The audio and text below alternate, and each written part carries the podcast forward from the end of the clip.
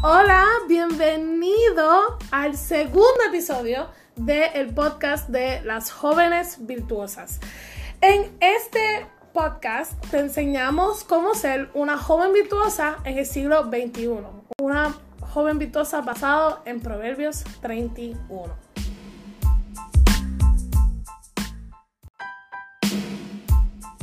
Yo soy María de León.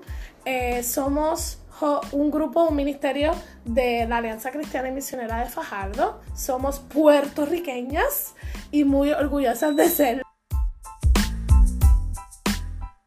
Y yo estoy aquí con dos amigas mías que son las que van a estar conversando conmigo sobre este tema. Y me gustaría que ellas rápidamente ¿verdad? se introdujeran y dijeran un poquito sobre ellas. Así que, Ah, mi nombre es Natalia Ortiz, eh, soy de Fajardo, tengo 21 años, estudio en la UPR de Humacao, eh, biología. Y nada, eh, he estado asistiendo a Jóvenes Virtuosas desde el, 2000 desde el primer día, básicamente. No fui criada en el Evangelio, conocí a Cristo en el 2017 y aquí estamos encaminados. necesitan la fe, pero está firme. Amén. Mi nombre es Anelis, eh, estudié en la Universidad de Puerto Rico en Macao, lo mismo que Natalia, estoy estudiando biología. Eh, nací, nacida y criada en el Evangelio toda mi vida, he conocido de Dios y estamos en esta constante, ¿verdad? Eh, tratando de aplicar, ¿verdad? La vida cristiana, eh, vivirla como se supone que la vivamos y pues en ese estamos, en esa aventura. Amén, amén. Y seguiremos en esa aventura, en el nombre de Jesús. Y parte de esa aventura es averiguar y aprender cómo ser una joven santa en el siglo XXI. Escogimos este como nuestro primer tema porque, ¿verdad? Vivimos en una sociedad extremadamente, por decirlo así, hipersexual. Una sociedad que no nos lleva para nada a la santidad. Y la realidad es que Dios nos manda en su palabra ser santos como Él es santo. Pero ¿qué es eso? ¿Qué es la santidad? ¿Cómo podemos llegar a eso? Así que um, antes de, ¿verdad? Ir más a fondo sobre realmente lo que la palabra dice, que, que es la santidad, me gustaría escuchar, ¿verdad, Natalia? ¿Qué es la santidad para ti? ¿Qué, qué- cuando tú has escuchado la santidad, esa palabra santidad, ¿qué, qué te viene a la mente? Ok, pero ahora, no Ahora. después de, de Ahora. Cristo, por decirlo así. O sea, después de aceptar a Cristo. Yeah. Para, eh, para mí la santidad es como, tiene que ver con, con todo, no solamente física, no solamente si una persona es virgen o si una persona no ha tenido experiencias sexuales, sino que también es cómo uno piensa, cómo uno actúa, en, en, como, men- men- o sea, cubre todo, la mentalidad, emociones, acciones y físico. Cada parte de así. tu vida. Exacto. ¿Y Anneli? Eh, antes de, ¿verdad? Antes de verdaderamente buscar lo que, lo que es filtrado por la Biblia, yo lo asociaba con la virginidad. O sea, si no eres virgen, no eres santa. Yeah. Ahora, después de ese deep search sobre lo que es, como dice Natalia, la santidad no es solamente, no es algo físico como yo pensaba, ¿verdad? Es un conjunto de cosas. Es entre el alma, la mente y el espíritu. Pues yo pensaba prácticamente igual que ustedes, aunque verdad, yo también me he criado en el Evangelio, soy hija de pastor, pero aún así cuando hablaban de santidad, o iba a eso de ser virgen, que significa ser virgen, o, o iba a ser perfecta. Este, ser santo es ser perfecto, no pecar nunca, este, ser the super Christian, que la realidad es, si nos vamos a la palabra, pues es un poquito imposible ser perfecto. No somos perfectos, nadie lo es. Y en esa misma dirección, en ese mismo tema, hay perspectivas equivocadas sobre la santidad y hemos hablado, ¿verdad?, de algunas de ellas ahora, pero hay tres perspectivas que como que en general este, he visto y he escuchado y he leído este, equivocadas sobre la santidad. Y la perspectiva número uno es, el ser santo significa que todo es malo. Vivir en santidad es vivir una vida aislada del mundo y la sociedad. ¿Ustedes han escuchado esa perspectiva? Sí. Yo también. Sí. Yo- Mucho, eh, como de si uno quiere ser santo, pues no puede hacer prácticamente nada. Exacto. Porque todo es No se- no malo puedes y- hacer nada. Exacto. Sí, eso es una Todo es perspectiva. prohibido. Yeah, todo es prohibido, todo es tabú. Este, esa perspectiva yo digo que es una de las más que yo he escuchado. La perspectiva número dos, tu valor como cristiano es basado en tu nivel de santidad, que es un poquito lo que Annelies estaba hablando, como que si ya no eres virgen, fuera del matrimonio, obviamente, pues ya no eres santa.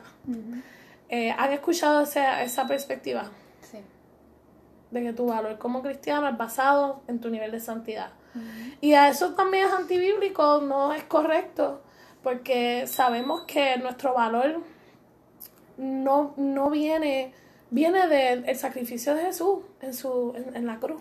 El sacrificio que Él hizo nos da nuestro valor y si constantemente estamos dependiendo de las cosas que hacemos y no hacemos para definir este, nuestra santidad, pues en realidad es este, estamos echando el sacrificio de Jesús a la basura. No sé si me estoy explicando. Claro. El sacrificio de Jesús nos redimió, nos dio una nueva vida, nos limpió con su sangre y gracias a Él tenemos perdón y tenemos la oportunidad de poder este, llegar a la santidad. Pero eso es a través de su sangre, a través de su sacrificio.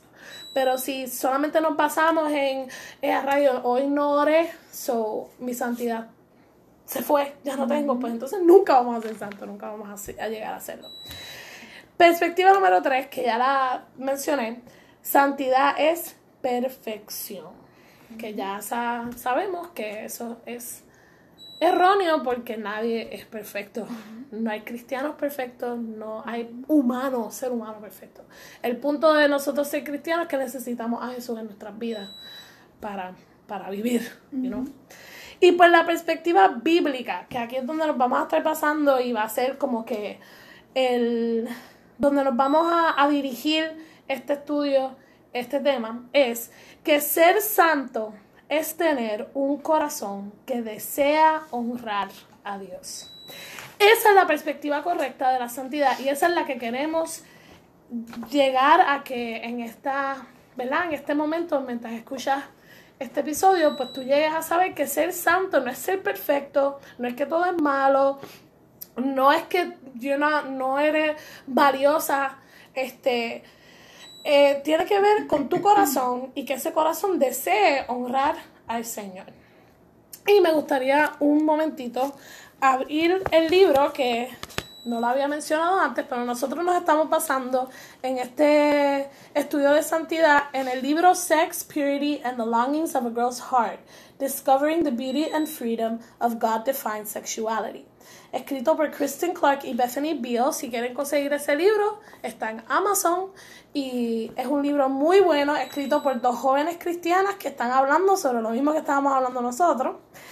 Y quería abundar un poquito rapidito sobre cómo ellas hablan, nos dan esta perspectiva de, ok, ¿qué, es, qué, es, cómo, ¿qué significa ser santo? ¿Cómo yo lo puedo ver?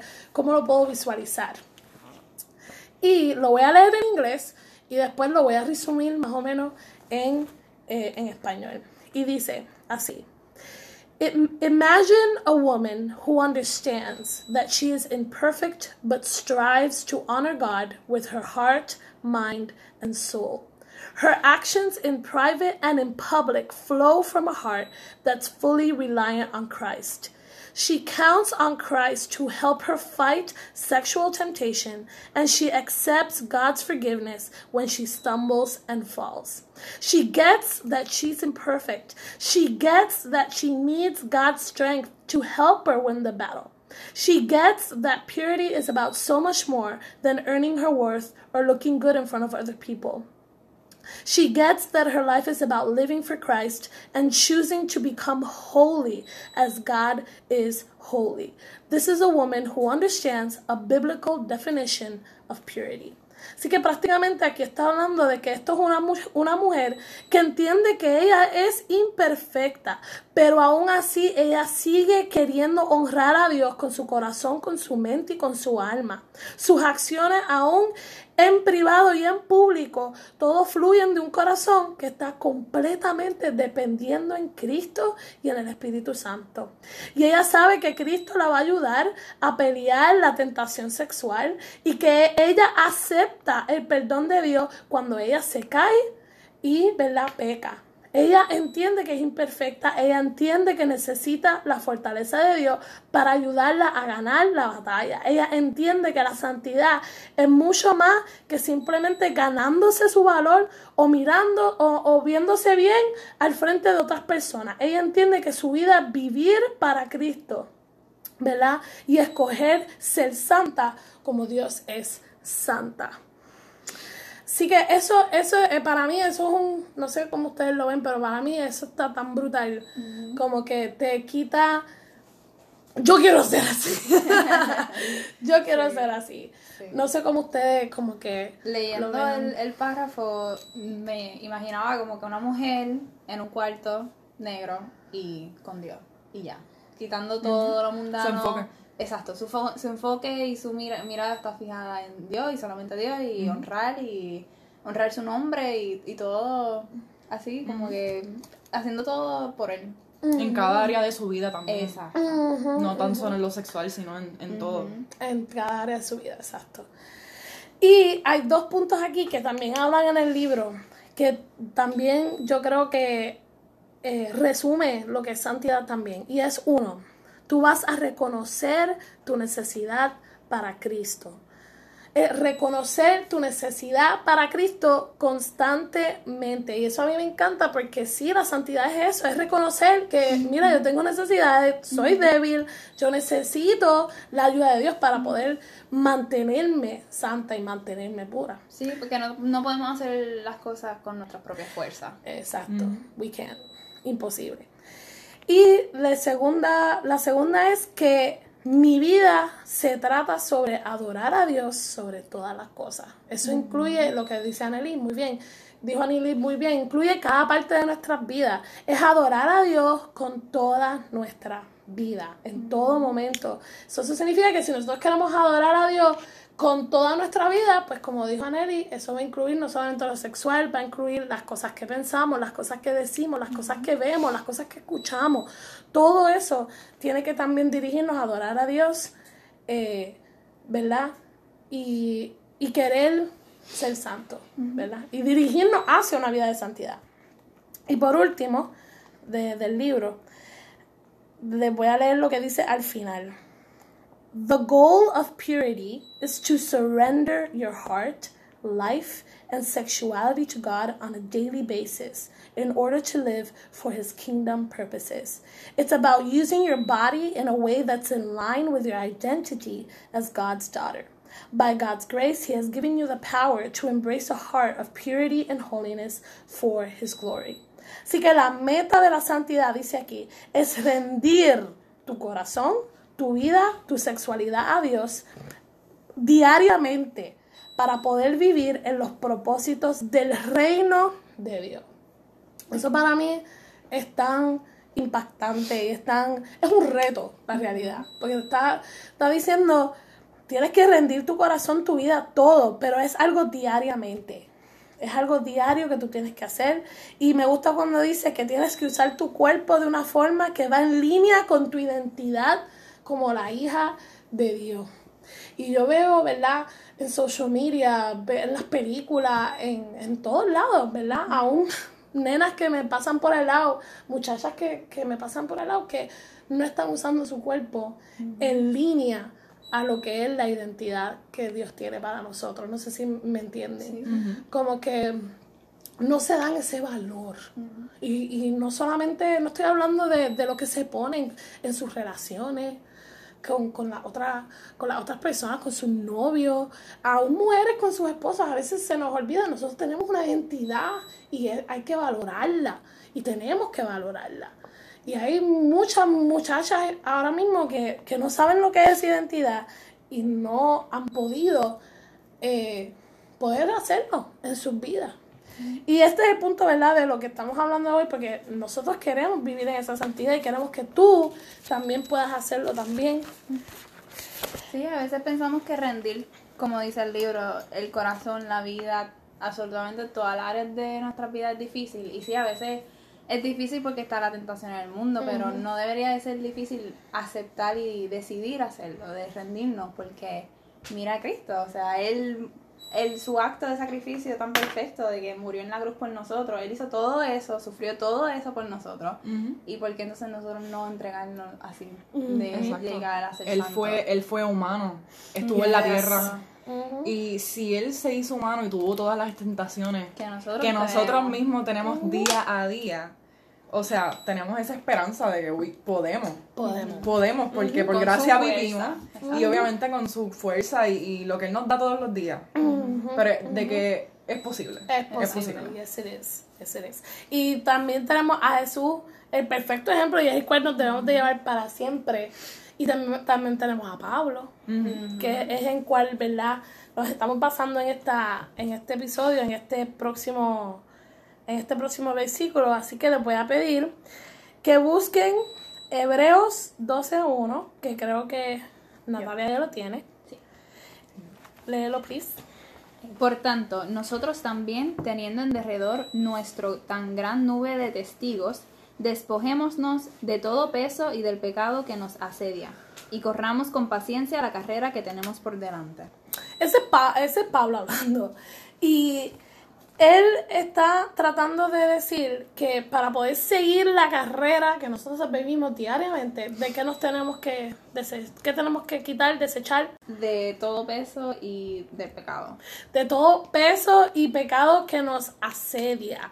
So, él, él le está diciendo que sí tenemos pecado que nos asedia. Asedia significa que cuando tú te sientes que estás contra una esquina, porque están yendo en contra de ti, pues es un pecado que nos asedia, un pecado que nos, nos mantiene encerrados, nos mantiene esclavizados, nos mantiene este imposible poder, ¿verdad? Seguir esta vida de santidad, pero él nos está diciendo, tenemos que desecharlo, ¿verdad? Tenemos que dejarlo a un lado. Eh, Aneli, léete Filipenses 3, 7 al 8.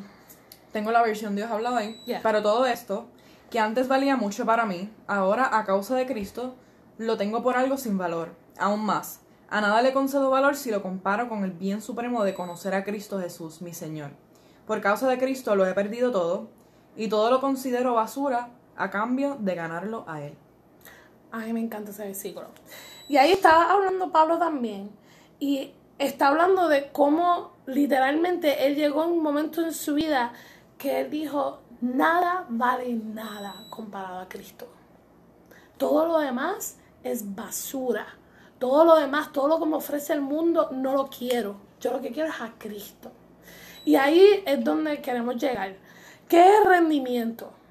¿Qué es rendimiento? Surrender. ¿Qué es eso? Pues es llegar a ese punto que llegó Pablo. Es reconocer que literalmente todo, todo, todo, todo lo que el mundo te pueda ofrecer es basura comparado a lo que Dios y Jesucristo me pueden ofrecer para mi vida.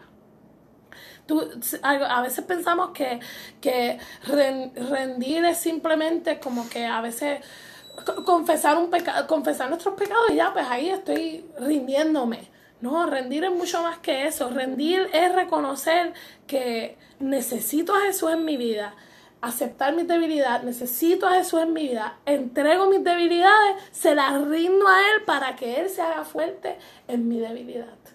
Y reconozco que literalmente nadie más ni nada más me va a ayudar sino Jesucristo.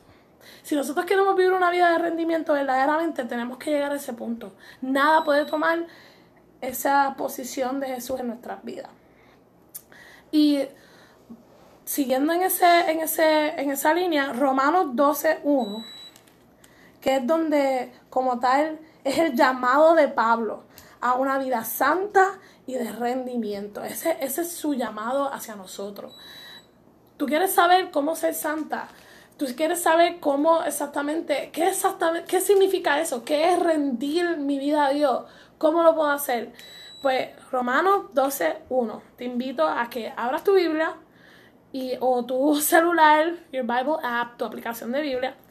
Romanos 12.1 dice, Así que, hermanos, os ruego, por las misericordias de Dios, que presentéis vuestros cuerpos en sacrificio vivo, santo, agradable a Dios, que es vuestro culto racional.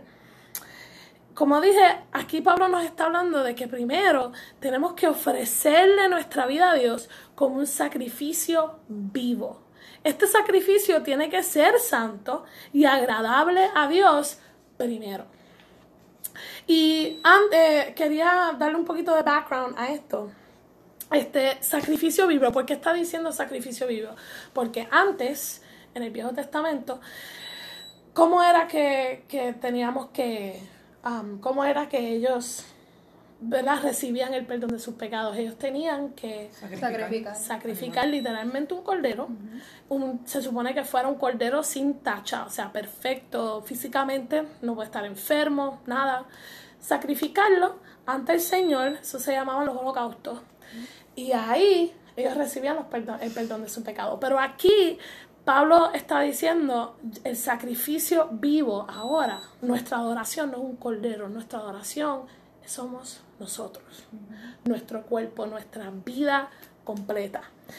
Y, esa, y esa adoración que dice, tiene que ser santa y agradable a Dios. Tiene que ser santa y agradable a Dios. Pero para entonces nosotros poder hacer eso, poder rendir, decir nuestra vida, mi vida va a ser un sacrificio al Señor, para poder llegar a eso tenemos que tomar una decisión bien importante. Y aquí quiero que si tienes el libro de Sex, Purity and the Longings of a Girl's Heart, que vayas a la página 76. Y para si tú verdaderamente quieres ser una joven santa, primero tienes que decidir qué tipo de joven vas a ser, qué tipo de joven eres. Si queremos vivir una vida, como dice Pablo, que la vida completa es un sacrificio hacia el Señor pues primero tenemos que decidir qué tipo de chica vamos a ser, qué tipo de joven vamos a ser. Y aquí en la página 76 de Sex Purity and the Longings of a Girl's Heart, habla de eso, habla de que hay tres tipos de muchachas. Está, número uno, The Denier Girl, que es la nena, la muchacha que niega todo de la Biblia, que niega la palabra de Dios completamente y niega todo lo que tiene que decir. Está número dos, The Sherry Picker Girl, que es una muchacha que no rechaza completamente la palabra de Dios, pero tampoco la acepta completamente. So, solamente escoge cherry picks, solamente escoge aquellas cosas que le convienen, que le gustan, que son aceptables culturalmente. Y la tercera es Accept a Girl, donde ella, esta muchacha genuinamente cree en Dios y que cree que Dios es su diseñador y permite que la Biblia defina sus creencias. La Biblia es su fundamento de verdad y ella filtra todas sus decisiones y sus creencias a través de su palabra. So, antes de nosotras poder decir, ok, yo quiero vivir una vida santa, yo quiero vivir una vida completamente rendida a Dios, tenemos que decidir cuál de esas tres vamos a hacer. Y, y obviamente queremos queremos ser la accept girl. Queremos llegar a ser esa muchacha que es que literalmente aceptamos todo lo que dice la palabra de Dios y filtramos. Me gustó mucho esa palabra. Filtramos todo a través de ella. Y yo les quería preguntar, ¿verdad? A, a Natalia y a Nelly, ¿qué tipo de muchachas eran y cuáles son ahora? ¿Ustedes piensan? ¿Ustedes...? Pues yo creo... Eh que yo era cherry picker porque solamente escogía lo que verdaderamente me convenía más bien cuando estaba en high school. Uh. Que uno trata de caer, en, encajar en lo que son las amistades Uh-huh. y las cosas que hacen y qué sé yo. Y pues sí, solamente escogía lo que me, lo que me convenía. Lo que era muy fuerte o muy difícil de hacer o, ay Dios mío, ¿qué van a pensar de mí si hago esto? Verdaderamente no lo hacía. Eh, simplemente pues era lo que me convenía y lo que no, pues lo ignoraba, lo echaba por un lado. Pero ahora, de todo corazón, puedo decir que hay uno trato lo mejor de mí, de aceptar, ¿verdad? Todo lo que eh, Dios tiene que decir sobre las cosas de mi, mi futuro, mis decisiones.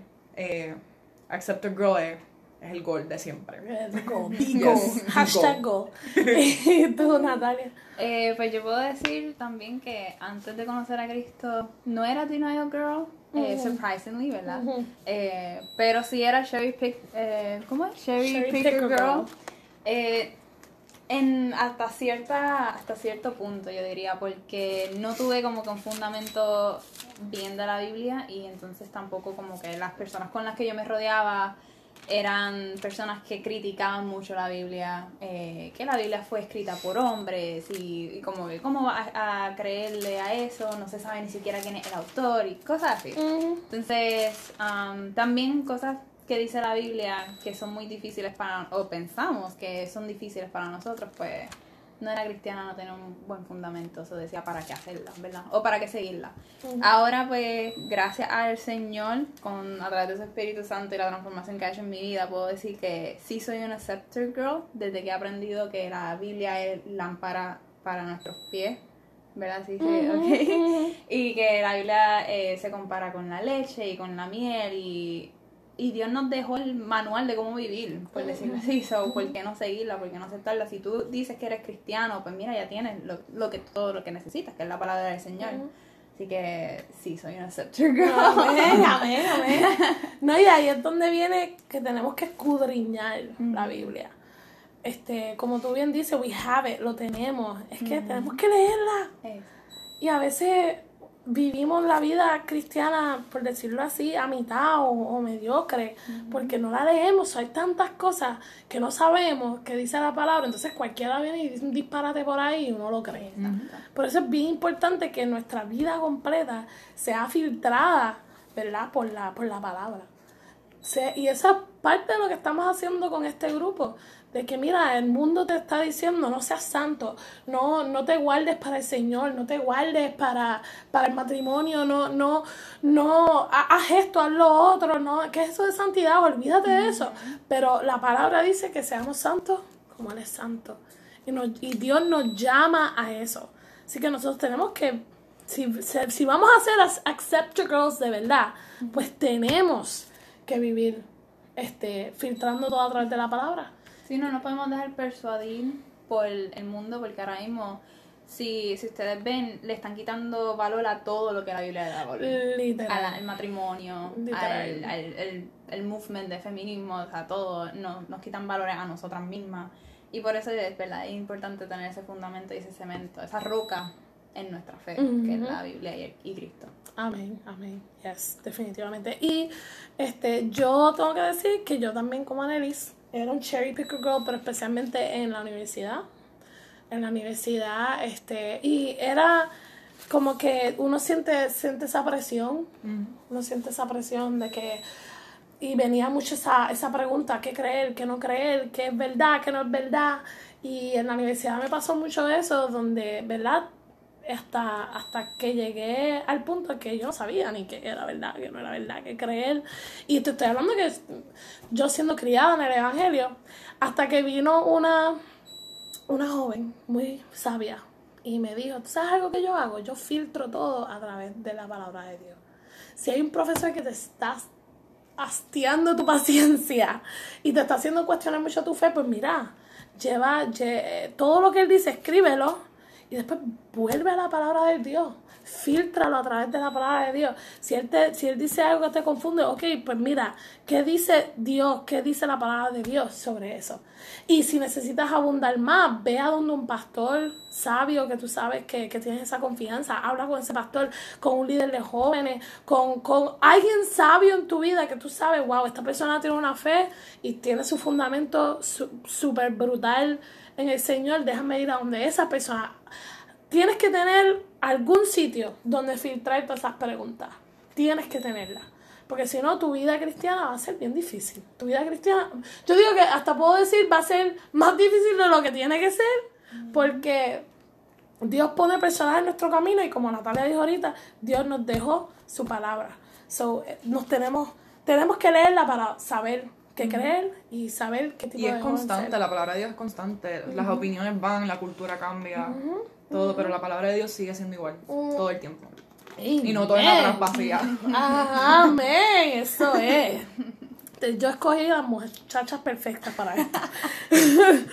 y así mismo es. Así que si sabemos que la palabra no pasará nunca, pues sabemos que podemos confiar en ella. Y hablando de poder confiar en la palabra, vamos a ir ahora a Romanos 12.2. Romanos 12.2. Y también vamos a buscar Salmos 19 del 7 al 14. Porque después que tú tomes esta decisión de qué tipo de joven tú quieres ser, entonces tu camino hacia la santidad va a ser más clara. Y también la palabra habla de cuáles son esos beneficios de tener una vida santa.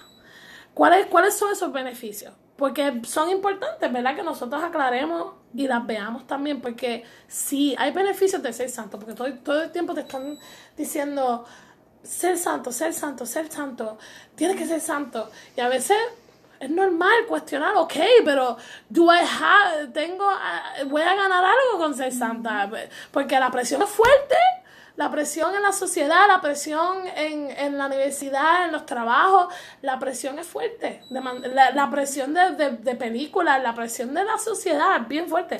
¿Hay beneficios? Pues sí, y las vamos a ver rápidamente. Salmos 19 del 7 al 14 y Romanos 12 2. Voy a empezar con Salmos. Salmos 19. Salmos 19. Ah, está acá. Salmos 19. ¿Tú lo tienes? Ah, pues Anneli lo tiene. Go ahead, go. Read it, girl. Sale el sol por un lado del cielo y da la vuelta hasta llegar al otro, sin que nada pueda huir de su calor. Desde el 7, versículo 7. Ah, es el versículo 7. Ay, perdón. Sorry. La enseñanza del Señor es perfecta porque da nueva vida. El mandato del Señor es fiel porque hace sabio al hombre sencillo. Los preceptos del Señor son justos porque traen alegría al corazón. El mandamiento del Señor es puro y llena los ojos de luz. El temor del Señor es limpio y permanece para siempre. Los decretos del Señor son verdaderos, todos ellos son justos. Son de más valor que el oro fino, son más dulces que la miel del panal. Son también advertencias a este siervo tuyo, y le es provechoso obedecerlas. ¿Quién se da cuenta de sus propios errores?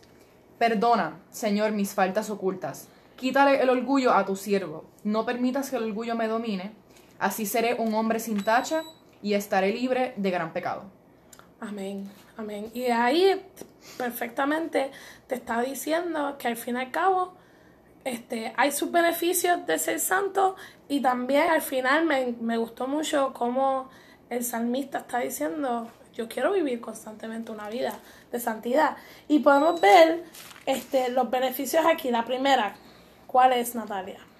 Nueva vida. la nueva vida. Y si vamos a San Juan 10.10, rápidamente, rápidamente, dice, San Juan de 10.10 dice, el ladrón no viene sino para hurtar y matar y destruir. Yo he venido para que tengan vida y para que la tengan en abundancia. Así que el, el- el vivir una vida santa, un beneficio es nueva vida y una vida abundante. Una vida que nos llena completamente, no hay nada vacío, no nos va a faltar nada, ¿verdad? Sabiduría es la el próximo beneficio, que ya eso se explica de sí mismo. Sabiduría, vas a tener más sabiduría para dirigir tu vida. Alegría al corazón, que es, pues, te trae gozo. Porque creer o no, sí, vivir una vida. A veces gente dice, ay, vivir una vida santa está aburrida. No, si estás viviendo una vida cristiana aburrida, pues déjame decirte, la estás viviendo equivocadamente. Porque yo soy muy gozosa and I am very happy. I'm super happy. Así que sí, trae alegría al corazón. Y Anelis, ¿cuál es la próxima? Próximo beneficio. Eternos y justos. Eternos y justos. En Isaías 48. Yes, Isaías 48. Quería leerlo. Que lo explica un poquito más. Sécase la hierba, marchitase la flor, mas la palabra del Dios nuestro permanece para siempre. Que eso ya Anelis, en su sabiduría ya lo dijo. Que la, la palabra de Dios es eterna, es justa. Y como estábamos hablando ahorita, antes de empezar el podcast, que estábamos discutiendo lo que íbamos a hablar, hablamos de que a veces pensamos que vivir una vida santa como Dios pide es injusto, porque tú ves a tus amistades having sex whenever they want y viviendo una vida, este, por decirlo así, este, Haciendo lo que ellos quieran. exacto. Entonces tú dices como que, Señor, como esto es justo. Pero Pero, ahí es donde está la alegría al corazón. esa, ¡Ey! Yes. Very good. Ahí es donde está la alegría, el corazón, muy bien. Porque cuando pe- empezamos a verlo en a bigger picture, entendemos por qué Dios nos manda a hacer ciertas cosas. Por ejemplo, estábamos hablando de sexo, de por qué, por qué el Señor nos mantuvo bajo, ¿verdad? El matrimonio. Este, y empezamos a hablar, bueno, es que fuera del matrimonio, la realidad es que hay sus consecuencias, hay enfermedades, hay embarazos, hay abortos, hay adopción, hay Problemas emocionales. problemas emocionales, psicológicos, eh, familias disfuncionales, tú sabes, hay tanto y, y no estamos hablando bíblicamente nada más, psicológicamente, científicamente comprobado que el tener sexo fuera del matrimonio tiene sus consecuencias. So, al fin y al cabo, everything, todo apunta a que el Señor sí sabe lo que está haciendo y es justo y, y, y podemos confiar en eso. Y es eterno, como dijo Aneli ahorita, no va a pasar nunca. La sociedad cambia, literalmente.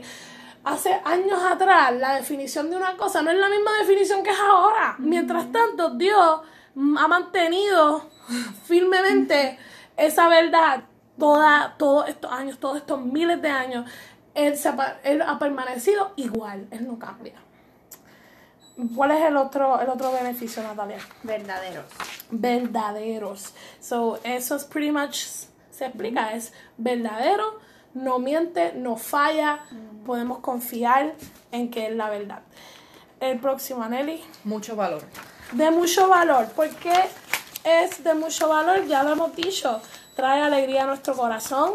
Eh, podemos mantener una, una vida without having to look behind your shoulders sin tener que estar preocupadas de nada, de, de que dimos el ejemplo de que, por ejemplo, cuando, ¿verdad? Desafortunadamente a veces uno cae embarazada antes de tiempo eh, y vamos a decir que eres una joven cristiana, ese, esa, esa presión, ¿verdad? Esa tristeza, esa que nos da como que, wow. ¿Qué va a pensar mi familia? ¿Qué van a pensar mis hermanos de la iglesia? Mi Yes. testimonio. Es como, Yeah, o sea, todo. yeah, todo, todo, ¿verdad? Desafortunadamente cambia. So, sí eh, da mucho más valor porque you don't have to worry about that. Y No po- vive una doble vida. no vives una doble vida, muy bien, exacto.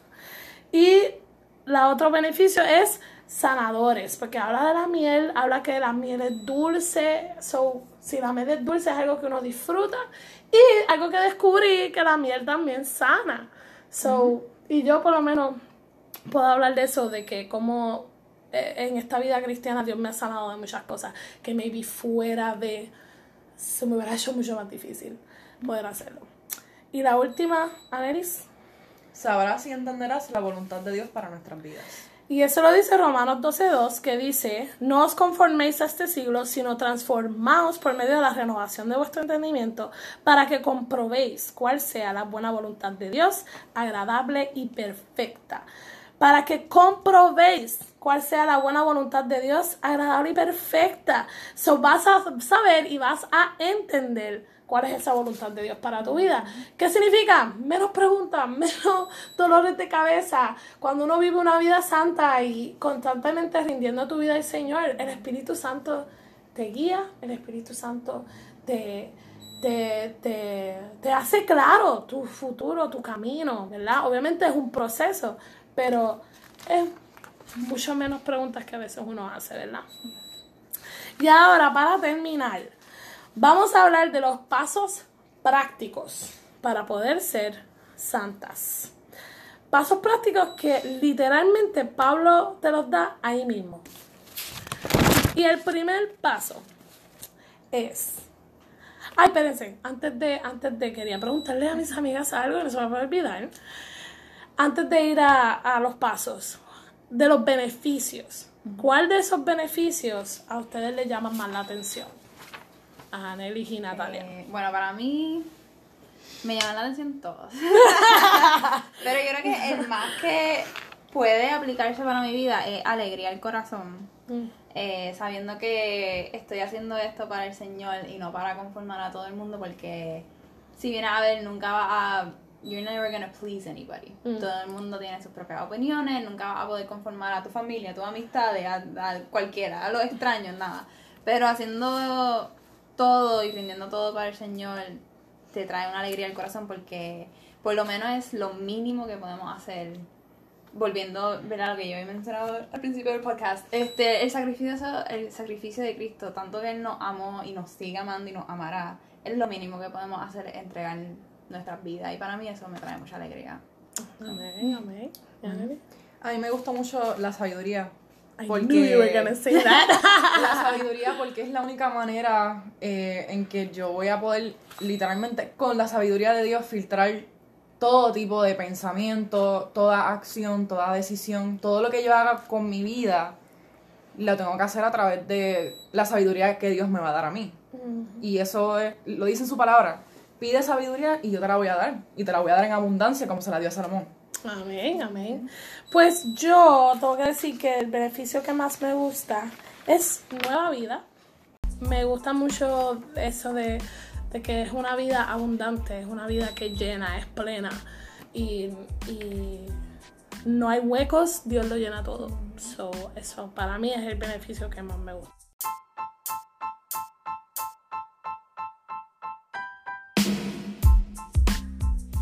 Este ha sido la primera parte de nuestro primer episodio de el podcast de las jóvenes virtuosas bajo el tema cómo ser una joven santa en el siglo XXI. Si te interesa seguir escuchando nuestra conversación sobre este tema, el próximo episodio va a salir en febrero 7 a las 7 y media de la noche por aquí mismo por Spotify. Así que estate pendiente y si quieres saber más sobre nosotras, chequea nuestra página de Instagram también llamada Jóvenes Virtuosas. Así que te espero eh, en el próximo episodio donde te enseñamos a cómo ser una joven virtuosa en el siglo XXI.